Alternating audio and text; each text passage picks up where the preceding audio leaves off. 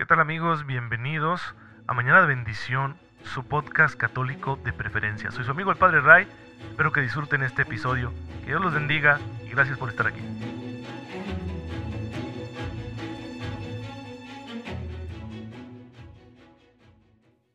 Muy buenos días hermanos, bienvenidos a su podcast católico favorito. Soy su amigo el Padre Ray, espero en Dios que se encuentren muy pero muy bien, gozando de cada cosa buena que el Señor quiere poner en nuestras manos. De su gracia, con la cual va transformando nuestra vida para que demos frutos de santidad en donde quiera que nos encontremos. Ya que, hermanos, cuando uno se llena del amor de Dios, el amor de Dios va a brotar y va a extenderse, va a hacerse contagioso a través de todas nuestras actividades. En todo lo que hagamos, pues, tiene que manifestarse el amor de Dios, para que el amor de Dios inunde a aquellos que están a nuestro alrededor con su presencia. Este amor todo lo puede, y va a florecer incluso en los terrenos menos propicios. Como nos lo muestra la vida de un santo cuya historia les voy a contar hoy, de los que la iglesia celebra hoy, 4 de abril, 4 de abril, ya como avanza rápido este año, pues hoy celebramos a San Benito Mazzarari, que vive en lo que hoy es Italia en el siglo XVI. Le bautizan con el nombre de Filadelfo. Llegará a ser llamado el negro o el moro porque era hijo de padres africanos y esclavos, que trabajaban en una propiedad cercana a la ciudad de Messina, en la isla de Sicilia, de lo que hoy es Italia. Eh, nació como ellos en la esclavitud y se sabe que de niño fue pastor. Por alguna razón que sus biógrafos no recogen, su amo le dio la libertad. Trabajó un tiempo por su cuenta, compró un par de bueyes con sus ahorros y se dedicó a trabajar la tierra. Sin embargo, a los veintitantos años, pasa por ahí por Mesina un grupo de franciscanos que quieren vivir en el solitario, dedicados a la oración. Y él, movido por su fe, una fe que le habían inculcado sus padres, porque sus padres amaban a Cristo, a pesar de sus circunstancias de esclavitud, decide unirse a ellos para dedicarse completamente al Señor. Aquel grupo se va a dispersar hacia el año 1564 y es donde Filadelfo tomará el nombre de Benito y va a fundar un nuevo convento. Ahí en el Monte Pellegrino, a poca distancia de la ciudad también siciliana de Palermo. Eso sí, como no ha aprendido a leer ni a escribir por su pasado como esclavo, a pesar de que la iniciativa es suya para fundar este nuevo convento franciscano, él se dedica a trabajar en la cocina, con humildad, como el último de los hermanos. No llegará a ser sacerdote, no va a ser su vocación. Él se dedicará siempre al Señor, pero en las labores más humildes. En todas las épocas sucede que al hombre le gustó la buena mesa y disfrutar de manjares suculentos y los frailes pues no son especiales para eso. Es verdad que la disciplina franciscana regula el disfrute de los alimentos y recorta apetencias nobles en honor a la virtud y procurando que el fraile haga méritos, se fortalezca su voluntad y así pueda ofrecerse al servicio de la iglesia. Pero lo que cuentan es que no estaba el convento a la altura de esas exigencias de aquel tiempo, porque fue San Benito Mazarari un cocinero especial. Su fama se la ganó cocinando. Decían, qué bien condimentados están los guisos del anafre de fraile negro, porque así le llamaban por el color de su piel por su origen africano qué preparaba, cómo lo preparaba con tanto amor, pero la fama de aquel convento era que tenía los platillos más deliciosos en la región. La historia culinaria hará memoria de ello. La singularidad de San Benito se encuentra en que además de ser un buen cocinero, es admirable por su piedad y por su humildad. Y la presencia del Señor empieza a hacer curaciones milagrosas. Con el pretexto de llevar alimentos a los enfermos y a los pobres, también ora por ellos, y estos se sanan. En el año 1578 los frailes de este convento le eligen superior, a pesar de que no era sacerdote y no tenía conocimiento de letras ni experiencia en el gobierno de una comunidad religiosa. Este hecho tiene su importancia y da idea de por dónde iban las ideas y la vida del fraile que fue en un tiempo esclavo y que sigue siendo analfabeto. Desde luego no fue elegido para el cargo por los buenos platos que preparó cuando era el cocinero. Algo más debieron ver y buscar aquellos buenos frailes en la persona de este hermano suyo. Costó mucho convencerle para que aceptara y quizá luego más de un fraile se arrepintió de haberle convencido, porque llegó a establecer una interpretación más estricta y austera de la regla de San Francisco de Asís. Así que bajo el mando de San Benito Mazzarari, el convento de Monte Pellegrino cerca de Palermo se convirtió en uno de los más austeros, donde se practicaba una penitencia radical que se ofrecía a Cristo por la salvación de las almas. Dejó el gobierno pastoral de este monasterio, dejó de ser el superior, se dedicó a ser maestro de novicios y posteriormente otra vez cocinero que era lo que él amaba. Fue en el sentido más estricto un santo entre los sartenes. La gente enferma llegaba a la cocina de Fray Negro de manera regular para pedirle alimentos o la curación, ¿sí? por medio de sus oraciones. Y pronto entre la cocina de Fray Negro de San Benito Mazarari, le decían Fray Negro por el color de su piel, pues se obraron muchos milagros. Es decir, también en una humilde cocina se puede gestar la santidad. Un hombre de bondad extraordinaria y de oración sublime. Ahí tienen ustedes, hermanos, lo que puede hacer la gracia de Dios cuando el hombre está bien dispuesto. Un hombre esclavo, un hombre analfabeta, un hombre que solo sabe cocinar y que sin embargo dio grandes ejemplos de virtud, guió a sus hermanos en la fe, a pesar de que la mayoría eran más cultos que él, obró grandes milagros y sobre todo dio ejemplo de humildad así como Cristo. Pues pidamos nosotros la intercesión de San Benito Mazarari para ser como Él. Y que si nos toca hoy fregar los platos, limpiar el piso, barrer el frente de la casa, eh, cortar eh, el césped en el jardín, asear el baño, lo que sea, que sepamos que ahí podemos amar a Cristo, podemos adorar a Dios, podemos ofrecer todo eso por el amor del mundo, para que el Señor salve a la humanidad. Hay que entregarnos entonces con verdadero afán cristiano a esas pequeñas actividades que nos toca realizar cada día. Porque si lo hacemos con el corazón puesto en Cristo, hasta la acción más humilde contribuye a la gloria de Dios y a la salvación de la humanidad. Y bueno, hermanos, ya sabemos dónde está el motor, la batería que mueve a los santos, que mueve a estos maestros de humildad, que les hizo dejar todo por Cristo y dedicarse a las tareas más sencillas y santificarse con una vida así. La fuerza viene del mismo Jesús, pero un Jesús al que conocen bien, al que aman con todo su corazón, al que han aceptado como dueño y señor de sus vidas. Nosotros queremos hacer lo mismo, por eso nos estamos dando la tarea de conocerlo bien aquí en este podcast Mañana de Bendición, que es para ustedes. Y estamos actualmente haciendo una experiencia de meternos a las grandes verdades que conforman la vida y la persona de nuestro Señor Jesucristo. Estamos haciéndolo a través de unas reflexiones sencillas en torno a los textos bíblicos, los textos del Nuevo Testamento, que nos presentan las notas más importantes del misterio de Jesús. Actualmente hemos mencionado ya la divinidad de Jesús, la preexistencia de Jesús, y estamos hablando actualmente de la encarnación. Es decir, de Jesús decimos que es Dios, que existe desde el principio, pero que se ha encarnado, ha tomado condición humana.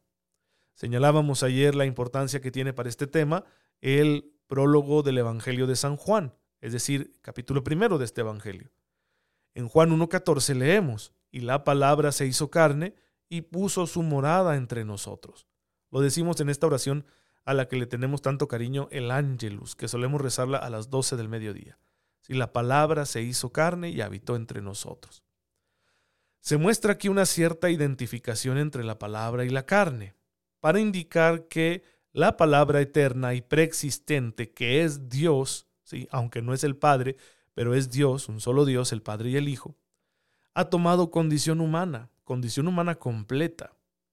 Se encarna y pone su morada entre nosotros. Traducida literalmente del griego, esta expresión evoca las numerosas ocasiones en las que el Antiguo Testamento habla de la presencia de Dios en medio de su pueblo. Se hace alusión en particular al hecho de que Dios residía en una tienda, la tienda del tabernáculo, una tienda de campaña móvil que acompañó a el pueblo de Israel mientras peregrinaba hacia la tierra prometida. Antes de habitar en el templo de Jerusalén, antes de que Salomón construyera el templo en Jerusalén, era una tienda móvil, una carpa, digámoslo así, donde estaba el arca de la alianza y decían, ahí está la gloria de Dios. Dios habita con nosotros porque aquí tiene su tienda puesta entre nosotros. Estamos en el desierto, vivimos en tiendas de campaña y la, la más importante es la tienda de campaña de Dios, porque Él acampa con nosotros. Pues bien, cuando el Evangelio de San Juan nos dice que ha habitado entre nosotros, la traducción literal, literal perdón, sería que ha puesto su tienda entre nosotros. ¿Sí? Es una reminiscencia, una evocación de algo que los judíos entendían muy bien. Está diciéndole San Juan que ya Dios no acompaña a su pueblo en una tienda de campaña o en un templo, sino en la persona de Jesús. La humanidad de Jesús es la tienda de campaña de Dios. Dios acompaña a la humanidad, ya no solo al pueblo de Israel, sino a toda la humanidad en la persona de Jesucristo. Ahí la divinidad se ha hecho uno de nosotros. Jesús es Dios y es verdadero hombre. Otro escrito importante para que comprendamos esta doctrina de la encarnación es la carta a los hebreos. El objetivo principal de la carta es mostrar a Jesús como sumo sacerdote, otra vez una referencia al Antiguo Testamento. Un sumo sacerdote que ha realizado el perdón de los pecados de toda la humanidad y que continúa intercediendo por la humanidad desde el cielo. Eliminar los pecados era la misión principal de los sacerdotes del Antiguo Testamento. En concreto, había un día, el día de la expiación, que se celebraba una vez al año en el cual el sumo sacerdote de Israel realizaba en el templo algunos ritos para cancelar los pecados del pueblo. La carta a los hebreos sostiene con muchos argumentos que Jesús es el verdadero y único sumo sacerdote. Sin embargo, la idea central del texto es esta. Jesús puede perdonar los pecados porque es al mismo tiempo el Hijo eterno de Dios y hombre como nosotros. Verdadero Dios y verdadero hombre. En efecto, la carta a los hebreos presenta a Jesús con rasgos de divinidad. Él preside tanto el inicio, como, el inicio perdón, como el final de los tiempos. Hoy estoy muy trabado en la lengua, perdónenme. Jesús preside, según la carta a los hebreos, el inicio y el fin de la historia, del tiempo. Porque todo ha sido creado por medio de Él está estrechamente unido al Padre porque es resplandor de su gloria e impronta de su sustancia. Esta es una teología trinitaria incipiente que nos está intentando describir cómo es que Jesús es Dios, igual que el Padre, pero sin que sean dos dioses. Esto lo podemos leer en Hebreos 1.3. Cristo sostiene el universo con su poder y actualmente está sentado a la diestra del Padre, con quien comparte la majestad, la gloria. La finalidad de todas estas características es mostrar las credenciales del Hijo para ser el agente de la obra de la salvación. Sin embargo, esta obra no se realiza por medio de su poder divino, sino a través de la debilidad, es decir, a través de la solidaridad que Jesús muestra con nuestra frágil condición humana. Por eso la carta a los hebreos destaca también la humanidad de Jesús. Él se ha hecho partícipe de la sangre y de la carne, dice Hebreos 2.14. Ha querido asemejarse en todo a sus hermanos, Hebreos 2.17. Y ha sido probado en todo igual que nosotros, Hebreos 4.15. Según la carta, solo hay una diferencia destacada. Jesús es santo, sin pecado. Por lo demás, la experiencia de la debilidad, del dolor y de la tentación hace de Cristo un sacerdote compasivo y misericordioso. Su prueba ha sido el camino para la expiación y el perdón, y Jesús la ha padecido hasta el final. En un texto que nos recuerda claramente la agonía de Jesús en el huerto de los olivos, el autor de la carta a los hebreos escribe, habiendo ofrecido en los días de su vida mortal ruegos y súplicas con poderoso clamor y lágrimas al que podía salvarle de la muerte, fue escuchado por su actitud reverente Hebreos 5:7. Así describe la agonía de Jesús, los clamores de Jesús al Padre, porque sabe que se le viene encima la pasión, la muerte. Este pasaje representa a Jesús que se encuentra frente a la terrible decisión de aceptar salvar a la humanidad a cambio de su propia vida, pero también anuncia la victoria de la resurrección. Fue tentado como nosotros, pero no cedió en nada al pecado. Y por eso Dios lo hizo causa de nuestra salvación. Dice Hebreos 5 del 8 al 9. Y aun siendo hijo, con lo que padeció experimentó la obediencia, y llegando a la perfección, se convirtió en causa de salvación eterna para todos los que le obedecen. Jesús está ahora sentado a la derecha del Padre, intercede por todos los creyentes con su poder como Hijo de Dios y con la autoridad de sumo sacerdote que se ofreció a sí mismo por nosotros. Su divinidad y su humanidad garantizan que este ofrecimiento realizado una sola vez por nuestros pecados tenga un valor eterno. El Nuevo Testamento va a describir también cómo se realizó la encarnación. Ya tenemos muy claro en estas reflexiones de la carta a los Hebreos y del primer capítulo del Evangelio de San Juan que la iglesia primitiva, que es la comunidad en torno a la cual se van formando estos textos del Nuevo Testamento, cree que Jesús es Dios encarnado. Pero además tenemos otros textos que nos describen cómo fue la encarnación. Por ejemplo, el diálogo de la Anunciación. El arcángel Gabriel le comunica a María el proyecto que Dios tiene. Le revela muchas cosas sobre su futuro hijo. Le dice que será el Mesías de Israel, que reinará para siempre, que será llamado Hijo del Altísimo. Ustedes pueden leerlo en Lucas capítulo primero, versículos del 32 al 33. Cuando María pide aclaraciones sobre cómo se podrá realizar en concreto todo ello, el arcángel le dice, esto va a ser con el poder del Espíritu. El Espíritu Santo va a venir sobre ti, te va a cubrir con su sombra, y por eso vas a poder engendrar al Salvador. Lucas 1.35. Estas palabras son significativas porque evocan la imagen, de nuevo, del Antiguo Testamento acerca de la gloria de Dios. El libro del Éxodo narra que cuando Israel empezó su peregrinación por el desierto, Dios pidió a Moisés que preparara una tienda en la que él pudiera habitar, y le indicó cómo debía de hacerla y adornarla. Cuando Moisés terminó su trabajo, Dios quiso mostrar su complacencia. Entonces, una nube cubrió la tienda y la gloria de Yahvé llenó la morada. Esto lo pueden leer ustedes en Éxodo 40, 34. La nube se mantenía por encima de la tienda y la gloria de Dios la llenaba interiormente. De esta manera el Señor manifestaba su presencia firme en medio del pueblo. El arcángel Gabriel alude a esta imagen para decirle a María su mensaje. El Señor va a hacerse presente en ella. ¿Por qué? Porque el Espíritu Santo la va a cubrir con su sombra. Y entonces en su seno morará el Santo Hijo de Dios. La sombra que cubre representa la presencia de Dios y la gloria interna es el Hijo que llena las entrañas de María Santísima. Entonces tenemos aquí una alusión, ya de alguna manera, a la Santísima Trinidad que acompaña a la humanidad, pero de una forma nueva. El propósito del Padre es lo que el ángel está anunciando. El poder con el que se realiza ese propósito es el poder del Espíritu Santo. Y la acción de ese propósito es la encarnación del Hijo. Así que ya en este texto que hace referencia al momento en el que empezó todo, y que aquí María Santísima tiene un papel muy importante, ya ese texto que hace referencia a ese momento inicial nos está mostrando que Dios empieza a manifestarse de forma trinitaria el Señor va a ser concebido, el Señor Jesús, en el vientre de su madre. Ahí toma la naturaleza que es nuestra, la humana, pero sin perder la divina. La gloria de Dios del libro del Éxodo es, en el mensaje del arcángel, el Hijo de Dios que va a nacer de ella, por lo que sus palabras revelan a María la identidad divina de Jesús.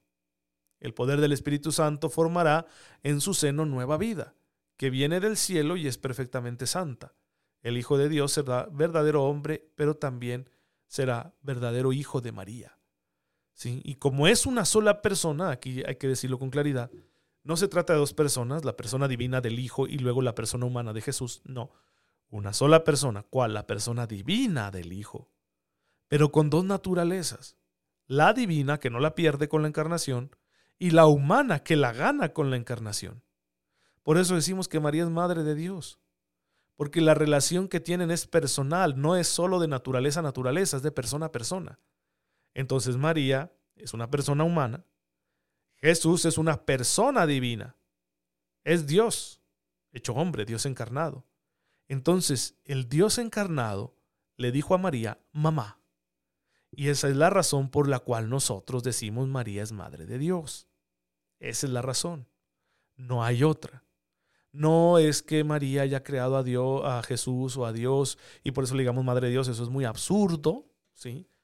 Porque ni nuestras madres nos crean a nosotros, nos transmiten la naturaleza humana en su vientre, pero no, no nos dan el alma, por ejemplo. Eso es doctrina católica, que el alma nos la da directamente Dios. Entonces no es que María haya creado a Dios, ni tampoco que estemos diciendo que María sea madre del Padre o madre del Espíritu Santo, no, es madre del Hijo. Pero el Hijo es Dios y por eso es madre de Dios, porque la relación es de persona a persona, no de naturaleza a naturaleza. ¿Sí? Jesús, yo no consigo a Jesús diciéndole a María, madre de mi naturaleza humana. No, le decía simplemente madre. Y si Él es Dios, porque esa es su persona, su persona es la persona divina del Hijo, el Verbo, pues entonces María, Madre de Dios. Y esto no la coloca por encima de Dios, sino simplemente nos demuestra qué grande es Dios, que no teme llamarle a una humana madre, que no teme llamarle a unos humanos hermanos, que no teme llamarnos amigos, que no teme hacerse servidor nuestro. Pues bien, hermanos, como pueden ver, esto nos habla de la grandeza del poder y al mismo tiempo del amor de Dios y vamos a profundizar en esto porque es la verdad fundamental de nuestra fe. Pero por hoy vamos a dejarle aquí para que ustedes mediten lo que hoy hemos aprendido. Te damos gracias, Padre, porque en tu Hijo nos has dado la salvación.